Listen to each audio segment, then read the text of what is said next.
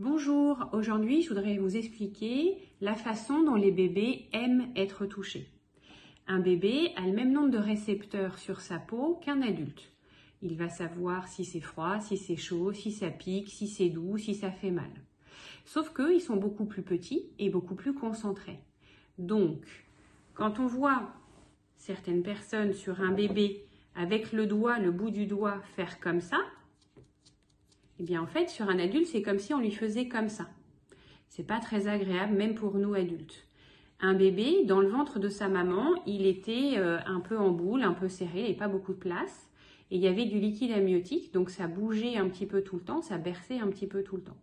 Donc les bébés, ce qu'ils aiment par-dessus tout, c'est ce que nous on dit regrouper, c'est-à-dire, euh, alors moi les papas quand ils sont au bloc opératoire avec moi et que le bébé est sur la table parce qu'il va pas très bien, je demande en blaguant au papa, je leur dis, allez monsieur s'il vous plaît, faites l'utérus.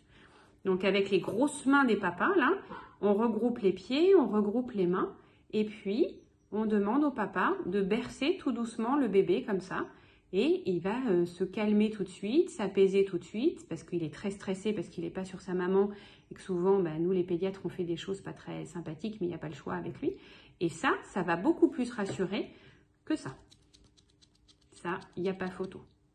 Donc, on regroupe, on rapproche les mains, les pieds du bébé, et puis on berce tout doucement. Voilà